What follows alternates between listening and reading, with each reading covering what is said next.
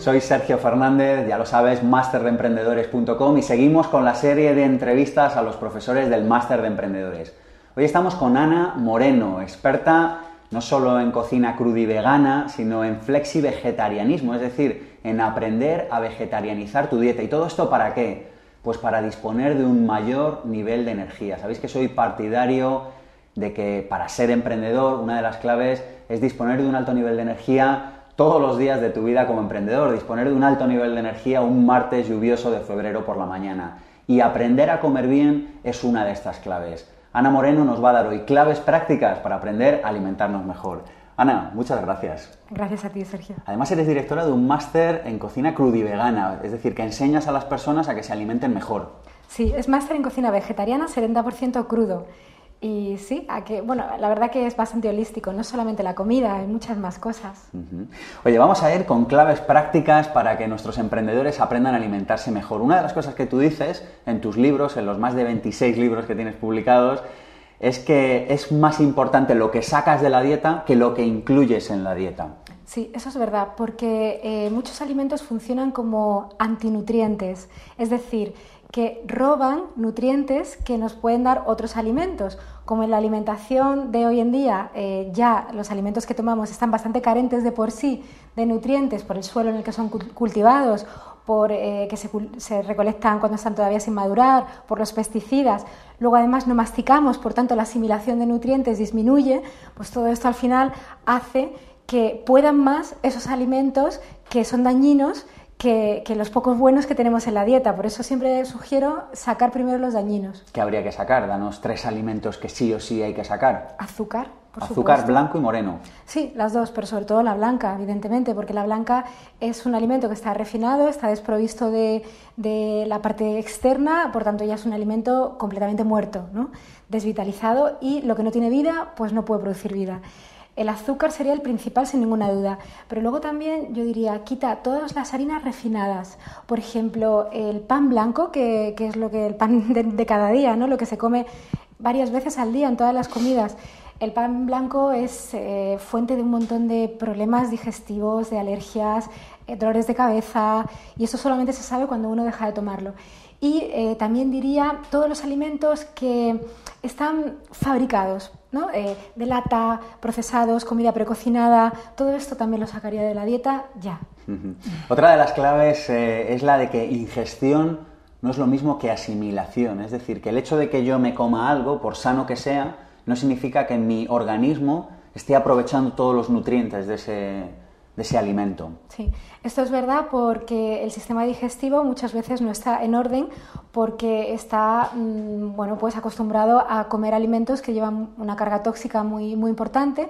Tenemos una flora intestinal patógena, putrefactiva, lo que significa que hemos comido alimentos pues, que, no tienen fibra, como la carne, que está en proceso de descomposición, como la carne y como el pescado, y, y entonces no se pueden sintetizar. Sintetizar significa hacer propio los nutrientes de los alimentos.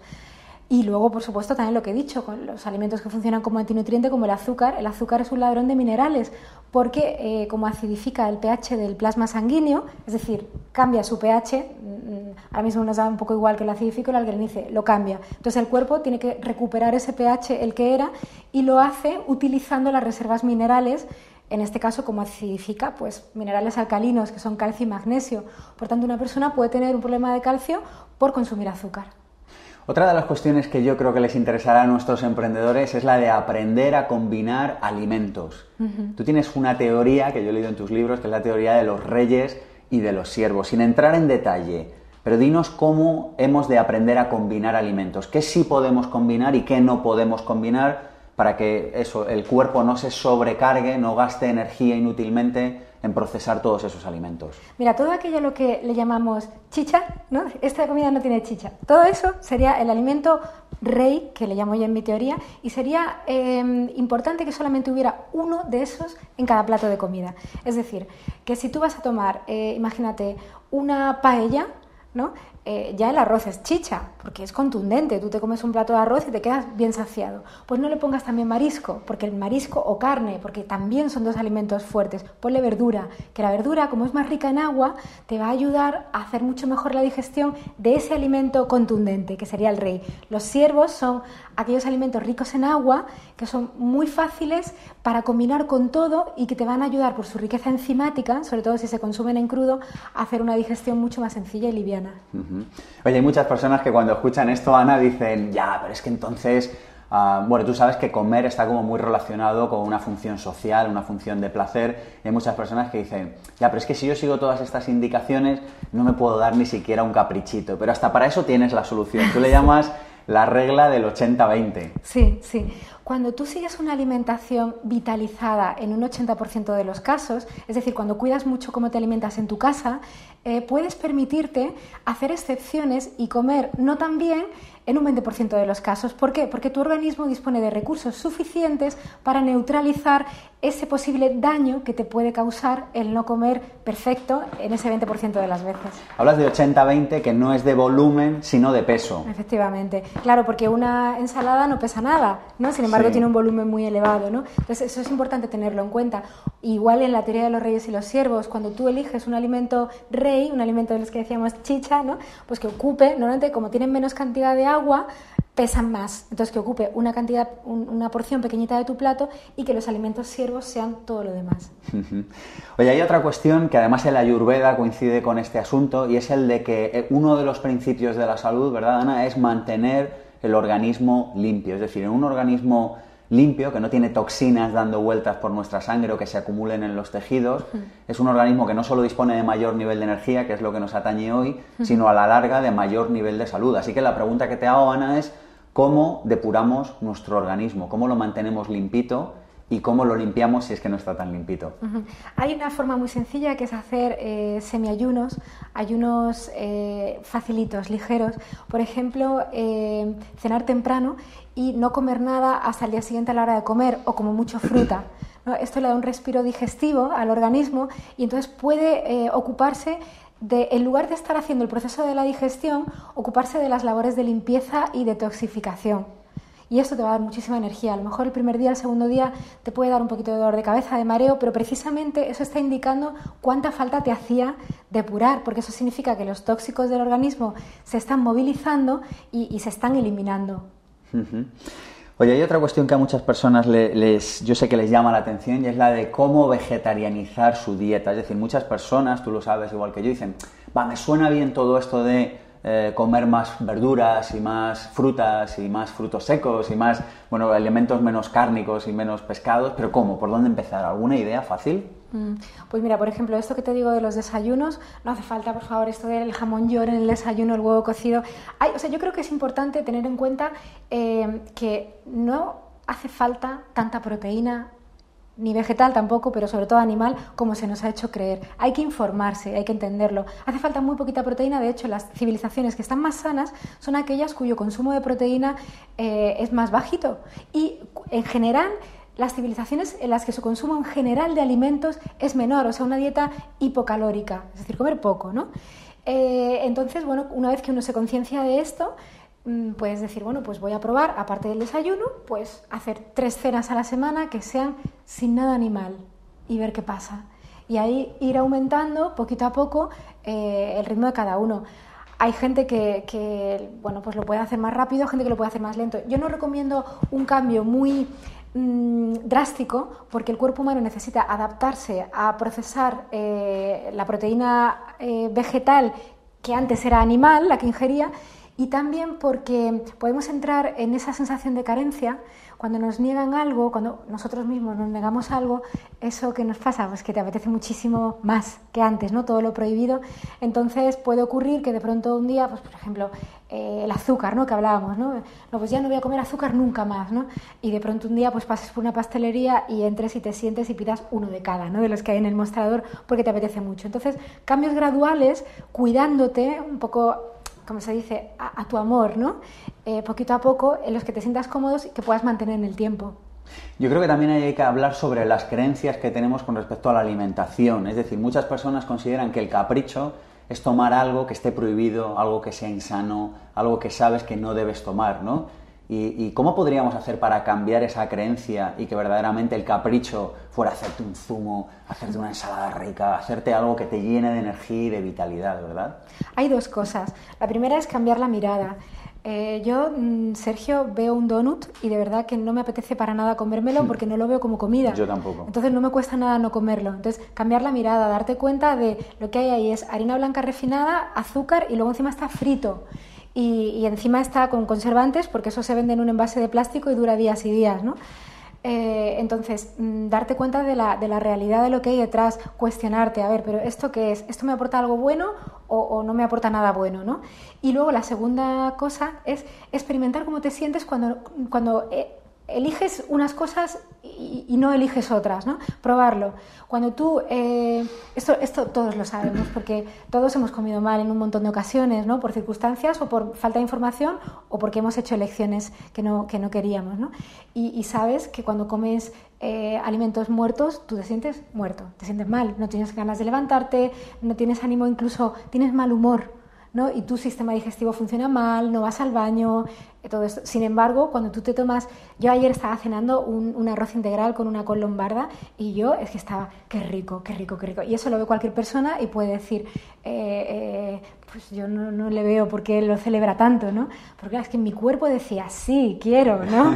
Porque, porque cómo te sientes de bien. Y eso es experimentarlo. Eso no se puede ni leer, ni escuchar aquí en la entrevista, ni nada. Eso se tiene que vivir. Claro, yo creo que muchas veces nos hemos desconectado de nuestro cuerpo. Yo hace años, cuando empecé esta aventura por aprender a alimentarme de una, mejor, de una manera más responsable y como expresión de amor hacia mí mismo, me di cuenta de que yo antes estaba desconectado de mi estómago y de mi cuerpo. Es decir, yo siempre lo cuento como ejemplo, ¿no? Pero yo durante años me levantaba y desayunaba, y además desayunaba una barbaridad llena de azúcar refinados, etc. Y yo no me preguntaba ninguna mañana si tenía hambre. Y, y cuando me di cuenta de esto, ¿no? De aprender a escucharme, ¿Alguna idea, algún, no sé, alguna clave práctica para cómo podríamos sintonizar mejor con nuestro cuerpo, con lo que nuestro cuerpo nos está diciendo? Mira, yo te diré una cosa. Aquí, esto, esto eh, me gusta mucho que me preguntes eso, porque muchas veces hay gente que dice, yo es que necesito azúcar eh, me lo pide el cuerpo, entonces se comen un bollo, ¿no? Y se creen que es un mensaje que le está dando su cuerpo, pero no es real. Ahora te contesta lo que me has preguntado, porque esto sé que no es la respuesta. No es real. Muchos alimentos crean, crean adicción y entonces se tiende a por ellos eh, y uno piensa que es que te lo pide el cuerpo, pero en realidad no te lo está pidiendo el cuerpo, te lo está pidiendo la mente ¿no? Porque muchos alimentos, bueno, todos los alimentos eh, son, química que tú introduces en tu organismo y por tanto producen unos efectos en tu sangre y un estado emocional determinado. Entonces muchas veces tú estás eh, eh, triste, te tomas algo con azúcar y te da un subidón. Entonces te puedes hacer adicto o te evade de la realidad. El, azúcar también ayuda el alcohol, por ejemplo, el, alcohol es puro azúcar, te ayuda a evadirte de la realidad y a veces no sabes cómo manejar la vida porque nos viene grande y no, has aprendido todavía muchas circunstancias y entonces eh, eh, todas tus emociones pues las, las serenas eh, con azúcar o con alimentos prohibidos como las harinas refinadas que también son, son azúcares. ¿no? Entonces, yo, yo diría, sé consciente, hazte preguntas, hazte preguntas. ¿Cómo te puede estar pidiendo tu cuerpo algo que es malo para ti?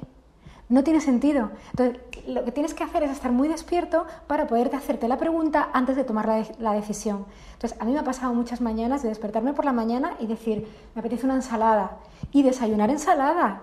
Y dices tú, pero si una ensalada no se desayuna, ¿por qué no? O sea, yo creo en la ensalada, me parece que las hojas verdes son los alimentos mejores de la naturaleza y si yo me levanto por la mañana y tengo necesidad de una ensalada, creo que es porque mi cuerpo me la demanda. Sin embargo, si yo en algún momento tengo, eh, eh, pues como, ay, me apetece dulce, ¿no? Esta sensación de desasosiego, digo, a ver, ¿qué pasa?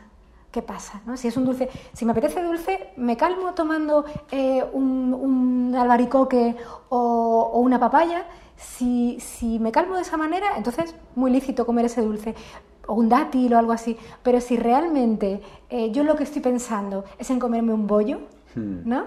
Mi cuerpo no me va a pedir un bollo. Ahí algo pasa a nivel emocional y, y ahí es donde me tengo que enfocar. Oye, pasar un poquito de hambre cada día es bueno, ¿verdad? Sí, es bueno y es necesario por muchas razones. Lo primero, para que el cuerpo se desintoxique y lo segundo, para que eh, realmente puedas apreciar la comida y puedas comer luego dando gracias, ¿no? por, mm, bueno, pues porque eh, hay gente que no puede comer, hay gente que no puede disfrutar de lo que disfrutamos nosotros y muchas veces estás en una comida que es maravillosa y, no la saboreas, ¿no? ¿no? te das cuenta de la suerte tan grande que tenemos. Oye, para ir acabando, muchos emprendedores dirán, Ana, bueno, todo esto está muy bien cuando yo como en casa, pero a veces tengo que viajar, tengo que ir a ver clientes. Oye, danos un par de claves prácticas o tres para comer sano fuera de casa? ¿Qué hago cuando estoy de viaje? ¿Qué hago cuando tengo que ir a un restaurante? ¿Qué hago para prepararme un picnic a media mañana, media tarde, etcétera? Mira, yo lo que hago es que eh, no pido nunca postre cuando como por ahí. Eh, si comes el menú del día, pues el postre está incluido y mucha gente como está incluido lo pide sin pensar. Yo no, yo me pido siempre un té verde, una infusión y si no hay, pues nada, ¿no? Eh, pero voy a, voy a bajar el gatito. Luego, eh, otra cosa que, que, hago para mí bastante importante es que me llevo muchas veces en el bolso eh, semillas de lino, un aguacate, y entonces si me pido una ensalada, que muchas veces te la dan con lechuga y iceberg, que no tiene nada de nutrientes, o, una ensalada con tomate y ya, pues me saco de mi bolsito y el del restaurante no me puede decir nada, porque yo estoy consumiendo y pagando la ensalada, ¿no? Yo puedo enriquecer mi plato como quiero, y me llevo también mi aceite. Muchas veces me llevo mi aceite porque los aceites que tomas por allí eh, oye, a lo mejor suena muy friki, pero a mí no me apetece tomar algo centrifugado, refinado y con, con aditivos y venenos. ¿no? Y, luego la tercera, la tercera clave que te diría es em, pues que comas dos primeros. Que comas dos primeros. A la hora de elegir un menú del día, o un solo plato, o si, o si vas a elegir dos, que tomes dos primeros, que suelen ser los platos más ligeros y, y te sentarán mejor. Ana, muchísimas gracias. Eh, hemos aprendido un montón y ya lo sabéis, si queremos seguir aprendiendo sobre cómo vegetarianizar nuestra dieta, pero sobre todo lo que es más importante, si queremos aprender a alimentarnos de una manera sana, de una manera responsable y de una manera consciente, bueno, pues si venís al Máster de Emprendedores, en masterdeemprendedores.com tendréis una sesión con Ana Moreno donde os enseñará, bueno, pues esto, alimentarnos de la mejor manera posible. Muchas gracias, toda la información en masterdeemprendedores.com. Ana Moreno, gracias. gracias Hasta pronto. Gracias.